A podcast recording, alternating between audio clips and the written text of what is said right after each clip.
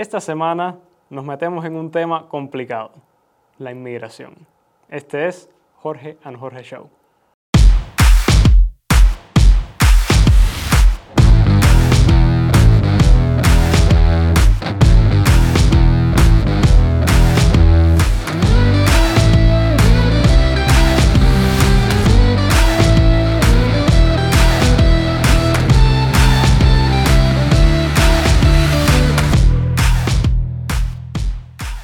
Bueno, hoy nos trae aquí un tema eh, que tal vez empezó siendo político, pero ya a mi entender es más humanitario. Mm. Es la cuestión de la inmigración. Sí, un- eh, este es un tema en el que no vamos a quedar bien con nadie. Sabes, es que hay tantos ángulos, tantos ángulos eh, de los cuales mirar el asunto que es bien complicado. Sin muchos matices. Por eso yo, de alguna forma, las preguntas siempre la van, va- van a estar saliendo desde, desde la idea de, lo, humanitario. Las noticias ahora están, están muy enfocadas a lo que está pasando en la, frontera sur de- del país, de Estados Unidos. Cosa inusual, aún hasta los agentes de la frontera están hablando por sí mismos de las situaciones que están enfrentando y parece que es un problema que va desde McAllen hasta San Isidro, ubicando todo el largo de la, de la frontera sur. Y ahí están involucrados casi todos los estados que colindan con, con México. Para tratar de poner la- las cuestiones en, en contexto, ¿notas algún tipo de especificidad en, en el tema de en la, en la situación inmigratoria hoy en el sur, en la frontera sur de Estados Unidos, que pueda diferenciar de- del resto de, de estos debates en, en- en años anteriores? Bueno, yo creo que lo que está haciendo este, este particular momento tan, eh, tan eh, un caso tan aparte es el, es el volumen de inmigrantes. Siempre ha habido como un flujo constante de, de inmigrantes eh, todos los años, que, bueno, y últimamente más de Centroamérica que incluso de México.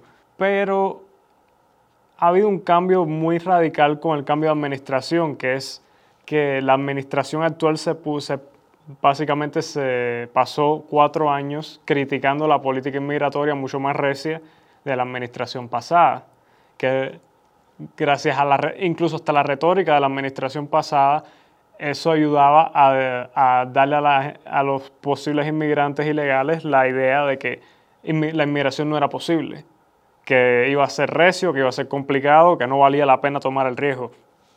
Pero al utilizar eso como campaña política por el- la, administración actual, eh, básicamente dijo el mensaje contrario, que es que va, a- va a haber apertura, que van a escuchar y van a dejar entrar a todo el mundo, que va a cambiar las políticas, y en parte sí, cancelaron la construcción de, la, de fortificaciones fronterizas, eh, están intentando eh, cortarle los fondos, reducirle los fondos a, la, a el Immigration and Borders Enforcement, o sea, a la, a la, la policía de aduanas en una manera.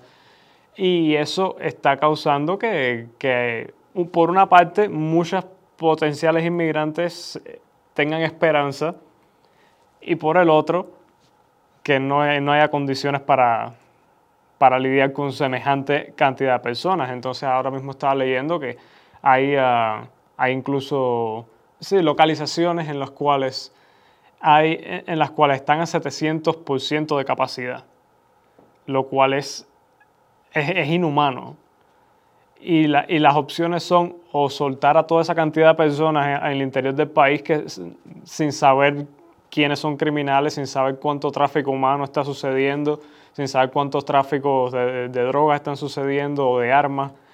Y al mismo tiempo también estuve eh, leyendo que el estado de Coahuila en México es- es- está simplemente eh, abandonó el, el tratado que existía de que México se había comprometido a, ayudar a, Estados Unidos en cuestión de, de la seguridad fronteriza. Pero el estado de Coahuila parece que ha rescindido completamente de, de ese trato, de ese tratado y está, y está dándole paso libre a, a muchas personas. Como Coahuila está a la, eh, en el mapa estaría a la derecha, o sea, hacia el, hacia el este, en la frontera con Texas. Ok, entonces eh, hay una palabra aquí eh, sobre la que está girando mucha polémica, crisis o no crisis. O sea, estamos en una crisis migratoria en estos momentos y, si está, y de estarlo, ¿es una cuestión nacional? ¿Es una cuestión internacional? O sea, ¿qué envergadura tiene?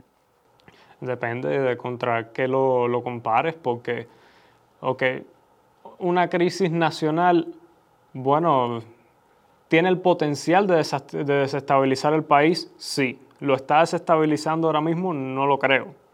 O sea, una desestabilización nacional sería algo que tuvieras si sales a la calle y por lo menos yo no la veo. Pero sí tiene el potencial de desestabilizar tanto la base económica como la disponibilidad de trabajos, como el índice de criminalidad, todas esas cosas, o sea, van a haber eventualmente eh, consecuencias, obviamente, porque no estamos, el país no está preparado para semejante influjo. Entonces, eh, crisis en comparación con años anteriores, podrías decir que sí, por, por, el simple hecho de lo anómalo del fenómeno que, es. O sea, eh, también he estado leyendo eh, a raíz de todas estas pronunciaciones del país que habitualmente recibe Estados Unidos, eh, todo, todos los países involucrados en el camino, incluso todos los países que son principalmente emisores de migración, pues están enfrentando también desajustes y, y dificultades a la hora de tratar. como decía, Coahuila, Coahuila algunas, algunas partes de la, de la frontera eh, norte de México, pues se ve mucho más flujo, eh, el auge de la cuestión del coyote, de la posición del coyote, la, el hecho, siempre la cuestión de masividad eh, deja la sensación de, de, que es algo legal, de que es algo permitido, no es algo escondido, no es algo detrás de bambalinas. Entonces, ve, traer que este asunto sea una cuestión eh, que se maneje en, los medios, en los países, eh, pues deja la sensación de que, bueno, ya saben, ya saben que hay este problema, pues, eh, que hay de escondido, que hay, no hay que esconderse. Y, por, y en el caso de Cuba nos hemos dado cuenta cómo también las embajadas en Cuba que, que están recibiendo que están dando visas para, cubanos como Nicaragua, pues se ha llenado muchísimo. También otros cubanos en, Uruguay y en otros lugares, pues también están acudiendo a la frontera de a, la Embajada de Nicaragua a tratar de obtener visa. Eso en cuanto a, nuestro, a nuestros países de, origen. Pero me imagino que muchos otros lugares, pues eh, también sientan esa, eh, estén percibiendo esa, esa desestabilización en cuanto a, movimiento interno, eh, preparándose o organizándose para inmigraciones masivas? Bueno, no vamos a engañarnos. Estados Unidos es la principal economía del mundo, es el país con uno de los países con mayores índices de libertad que hay. En mi opinión, es el país más libre que hay. Y, no es una sorpresa que muchas personas quieran emigrar hacia aquí. O sea, si hay un país donde uno tiene la posibilidad de empezar de cero y que tus hijos estén en la, en la siguiente generación estés en, la clase media, eso, eso, es una cosa, es un fenómeno americano.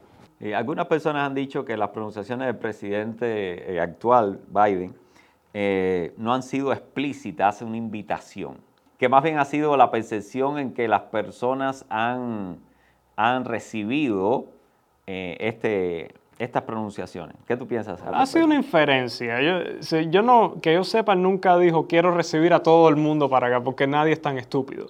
E, el, país simplemente, ningún país del mundo puede recibir a todo el que quiera venir. Eso simplemente no puede ser.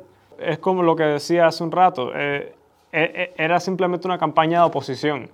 La administración pasada eh, tenía una, una postura muy fuerte con respecto a la inmigración ilegal Así que la oposición sería, eh, bueno, yo voy a estar relajado. Y lo que hicieron fue utilizar un argumento moral de que está muy mal tratar eh, de cierta forma a los inmigrantes ilegales porque, están, porque son refugiados. La realidad es que no. La gran mayoría de las personas que emigran ilegalmente no son refugiados, son personas que están buscando una vida mejor, que personalmente no los puedo juzgar, porque entiendo, entiendo pero hay una diferencia entre, entre querer una vida mejor y, ser perseguido. Al mismo tiempo, eh, esa, la, administración actual crea esta, esta atmósfera de, que de, lo que está bien y lo que está mal y es por eso que se forman estas caravanas, estos grupos de gente que son muy abiertos acerca de su objetivo. Porque el mensaje no fue ven, el mensaje es está bien que vengas. Y por eso es que son abiertos y tienen pullovers, que, tienen shirt, t-shirts que, que, dicen eh, Biden, déjanos entrar. Porque el mensaje moral que dieron era que está bien emigrar. Entonces imagínate, cualquier contención desde el punto de vista de disciplina social y todo eso que podía haber traído eh, el concepto de ilegal eh, como apellido a la inmigración, pues ahí quedó borrado. Y bueno, no, dejó, dejó la cuestión moral, dejó de ser, o disciplina social dejó de ser el elemento principal contentivo de, de la inmigración. Hay otro punto, hay, hay otra cuestión interesante, varias cuestiones interesantes con esto. Es que eh, según he visto noticias, la inmigración, o sea, lo que se está recibiendo en mayor cantidades, de manera proporcional, son niños, son menores de edad. O sea, eh, yo, para mí es posible que este fenómeno existiera, pero yo no era muy consciente de eso. Y en estos momentos, pues es el punto, e, es, el punto álgico, más álgico de todo esto. Y es que están dejando niños adolescentes. He visto imágenes, vi la entrevista de una, eh, de una periodista eh, cerca del Paso, entrevistando a un grupo de, adolescentes que, entre, que venían cargando sobre sus hombros a niños de 3, 4 años, otros lo traían de la mano, pero en el grupo que ella estaba entrevistando no había ningún adulto, nadie, nadie de 30 años. Sí, es porque a los menores se le, los menores pasan por un sistema de justicia mucho más, menos severo con razón. Lo cual, eh, ese, yo creo que es la, la tristeza de, de, cuando quieres hacer algo con buenas intenciones. Pero en realidad lo que hace eh, eh, es, la parte... Se entiende de, del entendimiento de la dinámica que hay detrás del proceso. Exacto. Y, y hay muchas realidades horrendas detrás de, de esa facilidad de, de, que si, si vienes con un menor el, te van a facilitar el camino.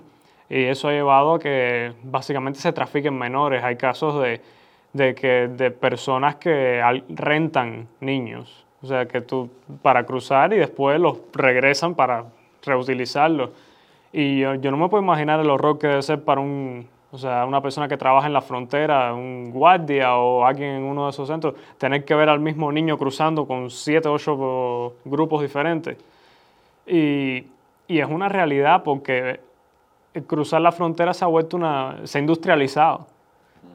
Yo estuve haciendo investigaciones, estuve haciendo, o sea, hablando con personas que conocen este tema mucho más de cerca, incluso con, con experiencias familiares de este asunto, para tratar de entender cómo es el proceso, ¿verdad? Porque obviamente para que esos niños empiecen todo este, toda esta caminata, eh, toda esta aventura, tiene que haber, tiene que haber la disposición de un padre, o sea, de una familia diciendo, ok, eh, adelante con el niño. O un secuestro. O un secuestro.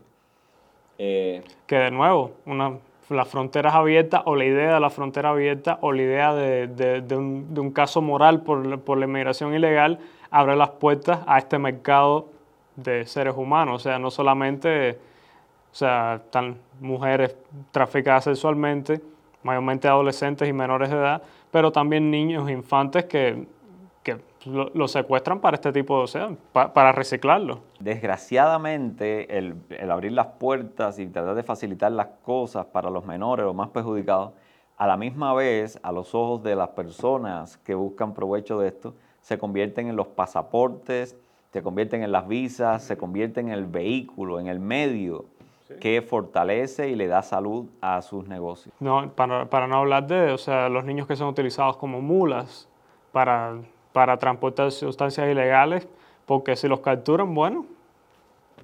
no es de nadie. Exacto, ¿y qué le van a hacer? Y bueno, y ahí como lo ves, la mayoría de las personas que están en, en, esta, en estas instalaciones son niños, son menores de edad. Estas instalaciones que yo decía están al 700% de capacidad, son niños se, eh, que, que, están tan por encima de lo que pueden sostener que se, pueden bañar nada más que una vez a la semana. Eh, apenas tienen suficiente comida. ¿Por qué? Porque no se puede manejar, porque hay, un límite de lo que se puede mantener en, la frontera, pero la gente sigue viniendo por, por esta idea, por, eh, por la moralización de, de, la inmigración ilegal.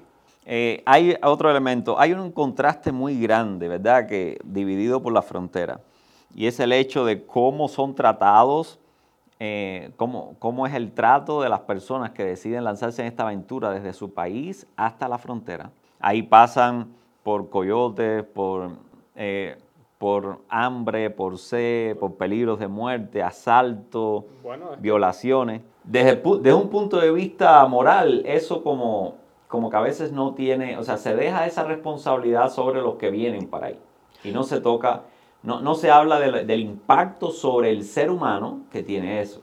Una vez que pasa la frontera, pues entonces sí se empieza a valorar extremadamente el trato que reciben esas personas. Porque el único lugar donde se vota es en este lado de la frontera. Yo quiero por un momento abstraerme de, esa contradicción tan grande eh, que genera el traspaso eh, de una frontera física para tratar de enfocarme en el individuo. Porque un individuo que camina todo, esto, este terreno, pasa la frontera y termina, por ejemplo, en una facilidad donde no hay aire, donde no hay aire acondicionado, donde tal vez están hacinados, donde tal vez eh, no reciben el mejor trato posible, donde no tienen un apoyo psicológico, donde tal vez la facilidad en la que están eh, se asocia más con un, lugar de prisión que un lugar de paso. Pero, pero veo que ese es el final de, un camino que ha sido mucho más terrible, mucho más... O sea, si, vamos a analizar cada uno de los aspectos que aquí los consideramos inmoral, vemos que son superados en cuestión de riesgo y dolor eh, del otro lado de la frontera. ¿Cómo puede haber este, este tipo de dualidad tan, tan grande desde el punto de vista humano? De ver al viajante eh, en formas diferentes sea, ¿cómo voy a, o ¿por qué hay preocupaciones tan grandes desde el punto de vista eh, ético, desde el punto de vista de salud acá? Y, no, y no lo relacionamos con la historia previa que los trae ahí. Ignorancia. Simplemente se vuelve un problema americano cuando está en la frontera americana. Todo lo que pasa anteriormente a eso o, se, eh, o se omite por conveniencia o simplemente no se cubre. Entonces, lo que me lleva a mí a pensar eh, que es un, es, el enfoque sigue siendo más político que humanitario. Por supuesto. Porque si es humanitario tiene que incluir al ser humano eh, durante todo el proceso, durante toda la experiencia. E incluso diplomático. Desde el punto de vista diplomático, es una cosa muy terrible que un país se, pierda su población. hay, una cantidad de inmigración óptima a los Estados Unidos, que, es el caso de que tiene un, cierto porcentaje de población que envía remesa, que es lo que ha explotado Cuba para tener una industria de casi 2 billones de dólares al año, quizás más. Entonces, pero, pero cuando empiezas a perder todas tus personas con capacidad, la gente joven, la gente que, que, que, puede, que es inventiva, que, que puede rehacer, rehacer tu, el país en el que estás, como un Nicaragua, como un Honduras, como un Salvador. el sector agricultor, por ejemplo, que es tan vital. Todas las personas que están dispuestas a trabajar duro por, para, para, para salir adelante, si todas esas personas dejan tu país y te quedas simplemente con los que no tienen fuerza para, para emigrar, eso es algo terrible para ese país porque estás destruyendo sus posibilidades de desarrollo. O sea, humanitariamente y diplomáticamente es es inmoral. Eh, eh, el, moralizar esos éxodos masivos, esas, esas caravanas, es, inmoral dentro, tanto en nivel diplomático, geopolítico como individual.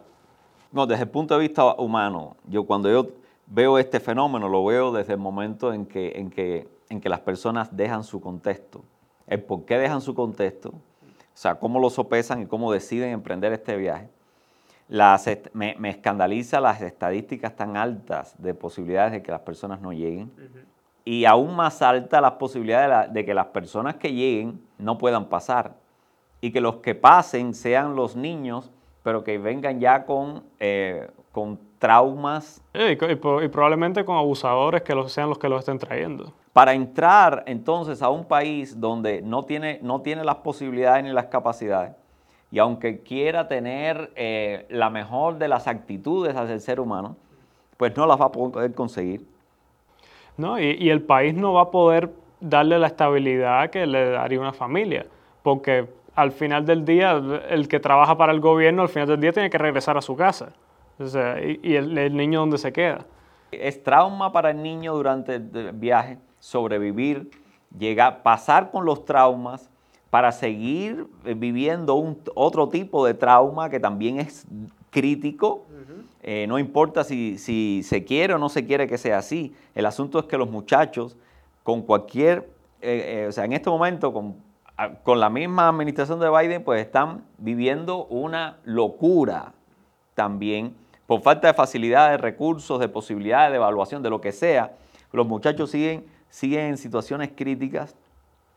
Pero, pero no solamente eso, cuando esos muchachos entren a Estados Unidos, también le está esperando situaciones críticas, porque si no tienen a los padres aquí adentro, pues ya conocemos la historia. Si tienen a los padres aquí adentro, pues entonces eso implica una nueva situación, eh, desafío económico. Bueno, es que tú sabes que la clase indocumentada es, es, está a un paso, está meramente un paso por encima de una clase esclava, porque tiene que trabajar por lo que le aparezca.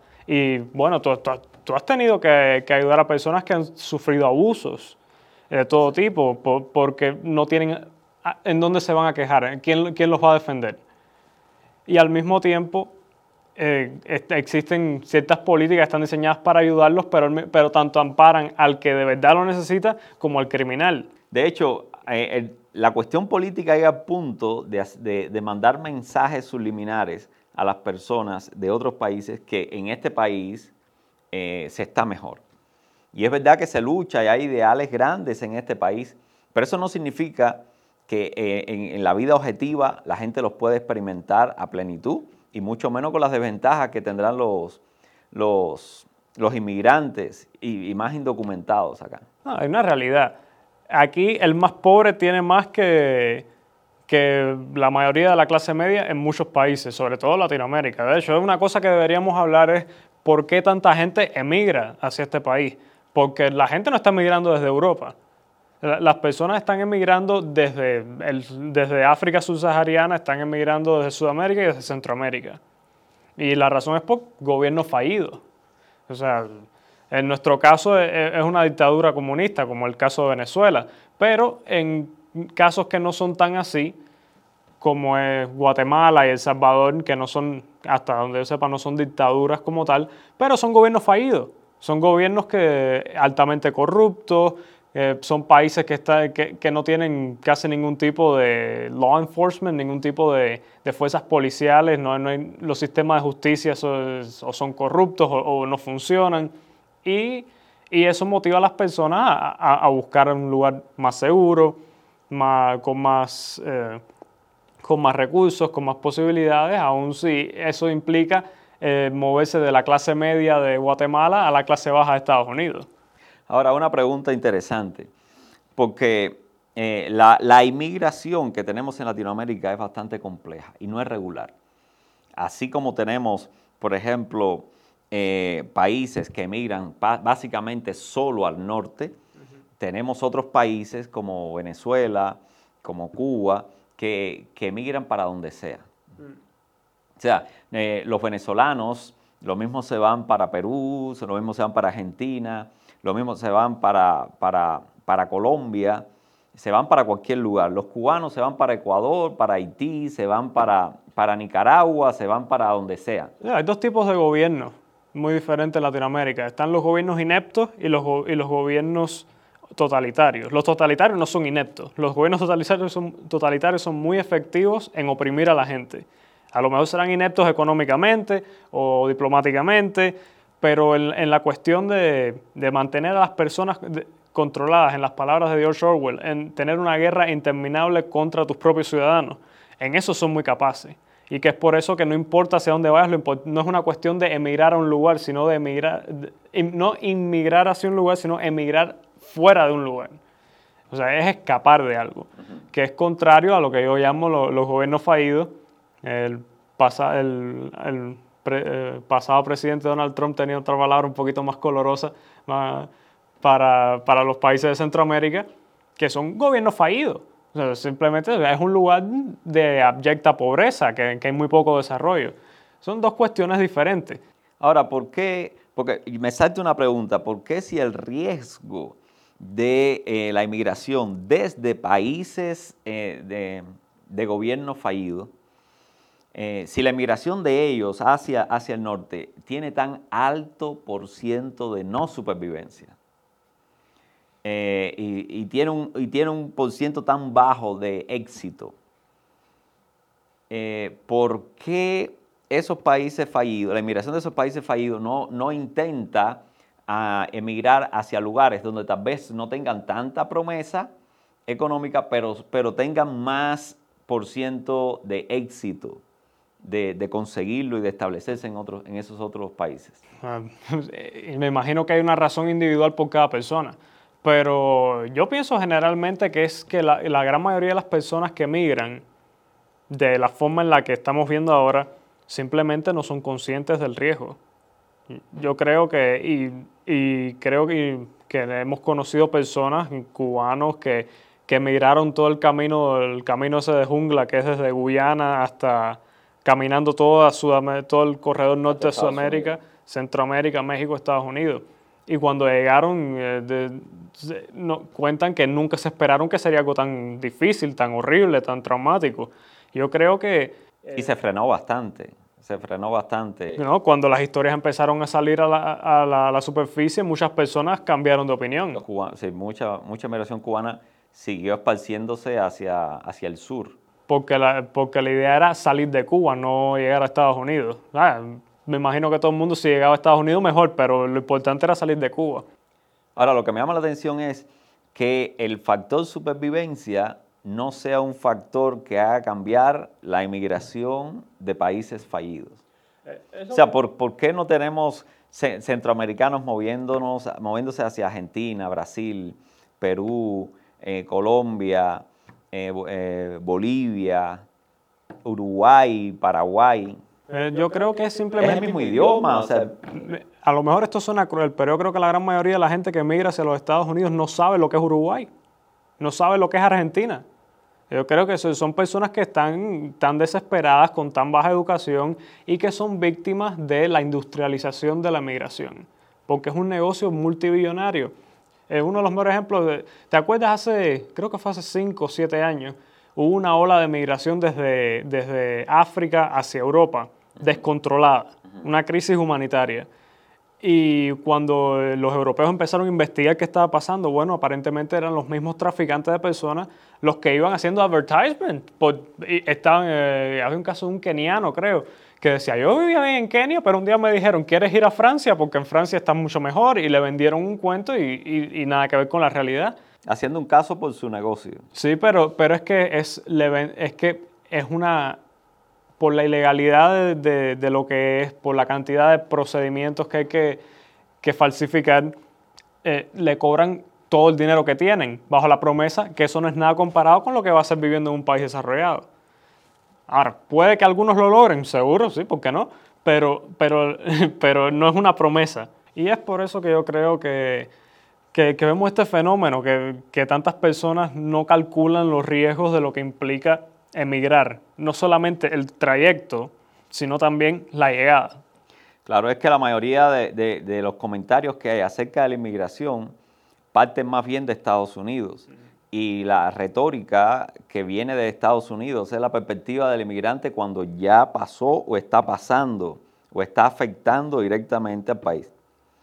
Pero eso no detiene a la política de seguir emitiendo criterios y valoraciones de, de, la parte final del proceso que, tiene que atravesar un inmigrante. Y, bueno, y agradezco que hayas dicho eso, hayas comparado con la inmigración de Europa, eh, porque eh, yo puedo hallar cierta relación, no sé qué piensas tú, entre el advertisement que es provocado en el fenómeno migratorio europeo por los propios eh, eh, coyotes, por llamarlo, para hacer la, eh, analogía, por los propios coyotes, hacen su propaganda para poder tener fuerte su negocio. Pero ¿quién hace esa propaganda en, aquí en América? Tú sabes que eh, el fenómeno cubano, que es el que más, el más contextualizado que tengo, usualmente son los mismos eh, emigrados los que tienden a hacer involuntariamente la mayor parte del tiempo esa propaganda.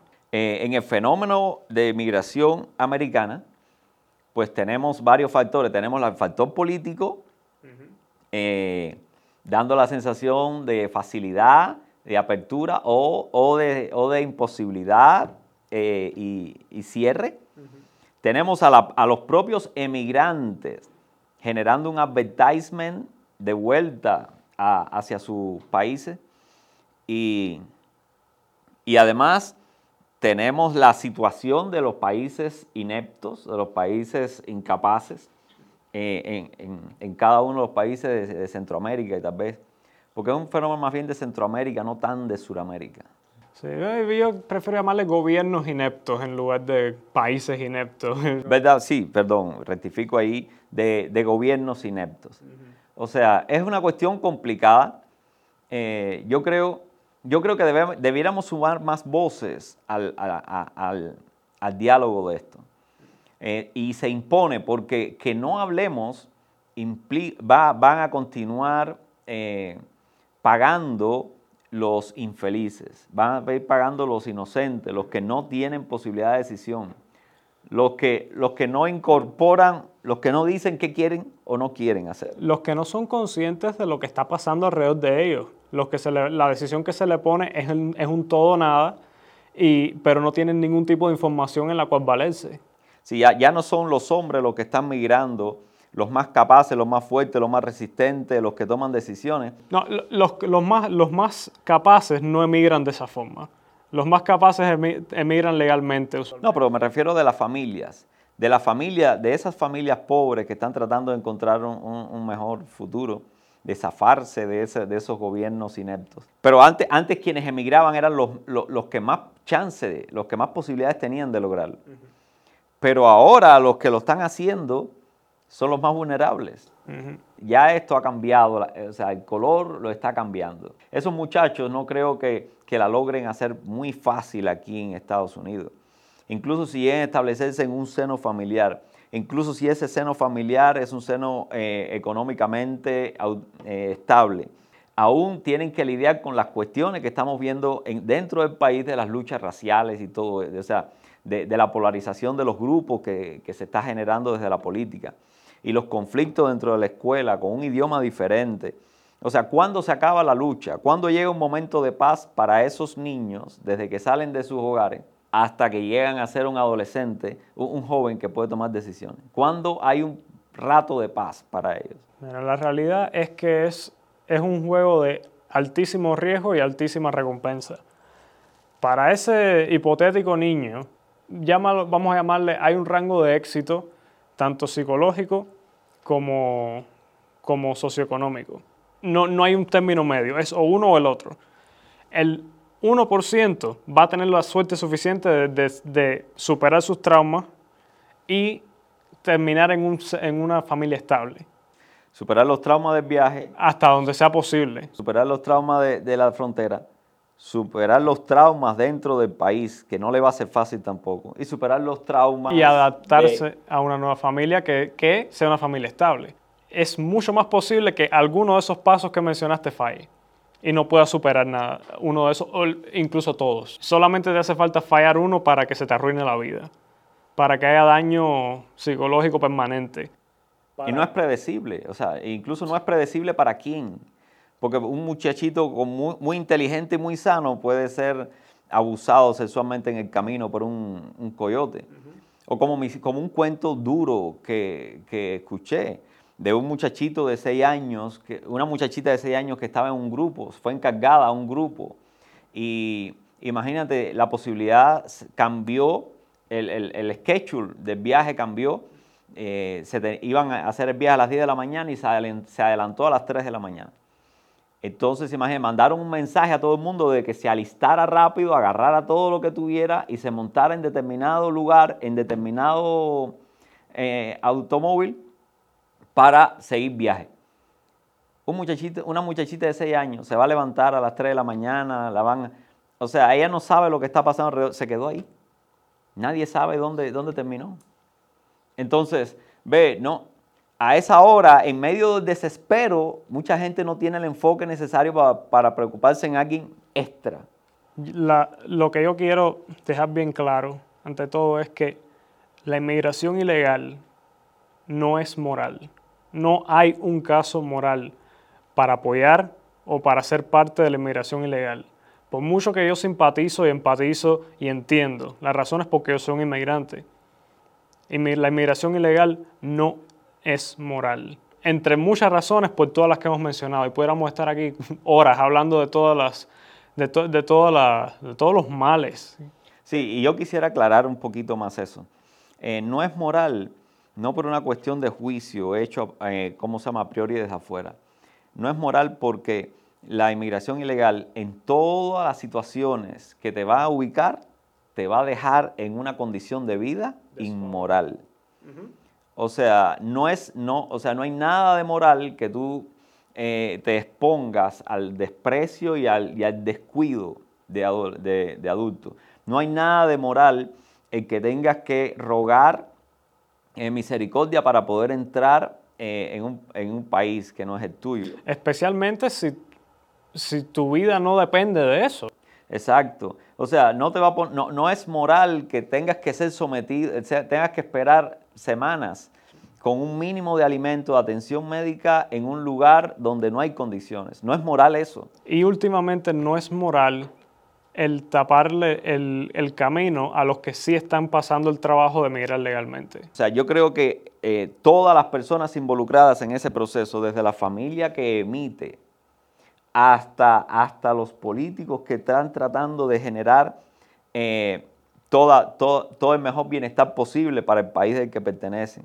Y están persiguiendo un ideal, como los propios emigrantes que sí lo logran, como, la, como los, los coyotes, los negociantes, todo, o sea, toda esa infraestructura que gira alrededor de eso, están, se está moviendo en, en el límite de lo inmoral. Y lo inmoral, por la sencilla razón de que van a darle luz verde a que personas se pongan en una condición que, es inmoral como para el ser humano. Y, desde el principio hasta el final va a permitir que esa persona se convierta en un medio, sea un medio de explotación, un medio de seguridad para una familia, un medio de, vida para los coyotes, eh, en, un, en, un, estorbo para, la, para el personal de migración o en un objeto a usar por los políticos de un país. Tenemos que ser humanos y tenemos que ser misericordiosos todo lo que sea posible, pero tenemos que ser realistas tenemos, y tenemos que ser serios cuando lidiamos con, con, un asunto tan delicado como este, porque son vidas de personas y son vidas que son invaluables es muy fácil decir, ay, pero hay que, pobrecitos, hay que dejarlos, pobrecitos, hay que ayudarlos. Es muy fácil seguir ese camino. Es muy fácil ver nada más que la superficie, la, la puntica del iceberg. Pero, pero todo lo que hay detrás, es, es que hay una imagen, la frontera es el agua. Y lo que vemos en este lado es la punta de ese iceberg, pero lo que hay debajo son siete veces más grandes. Y, y mientras más queramos ser ingenuamente compasivos, más vamos a alimentar a toda esa maldad que, que, está, que motoriza este fenómeno.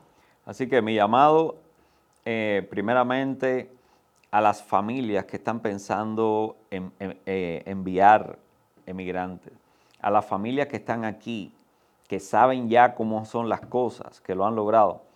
¿Me entiende? Que, se aseguren de que el mensaje que se le manden a sus familias eh, esté incluido la posibilidad de que ellos realmente lo logren mi mensaje a las iglesias para que sigan haciendo su labor con los que ya tienen delante, pero, pero todas estas iglesias hispanas que están albergando personas y están cuidando y son conscientes y están acompañando eh, a la gente en medio del dolor, de las pérdidas, del sufrimiento, de, la frustración, que, ayuden a que esas personas envíen el mensaje correcto a sus seres queridos.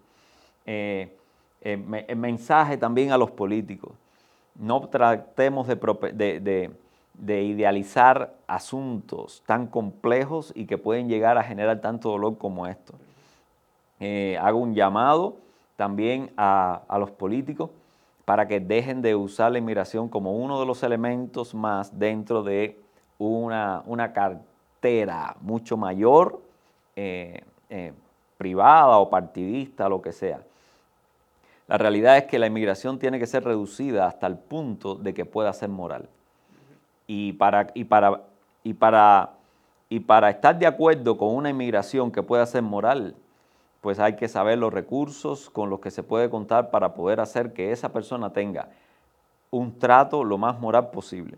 Y advierto, todo ese trato, todo ese trato humano, todo ese trato de respeto a la vida humana, siempre la vamos a lograr con el bajo por ciento de aquellos que logren sobrevivir el infierno, que tienen que pasar primero.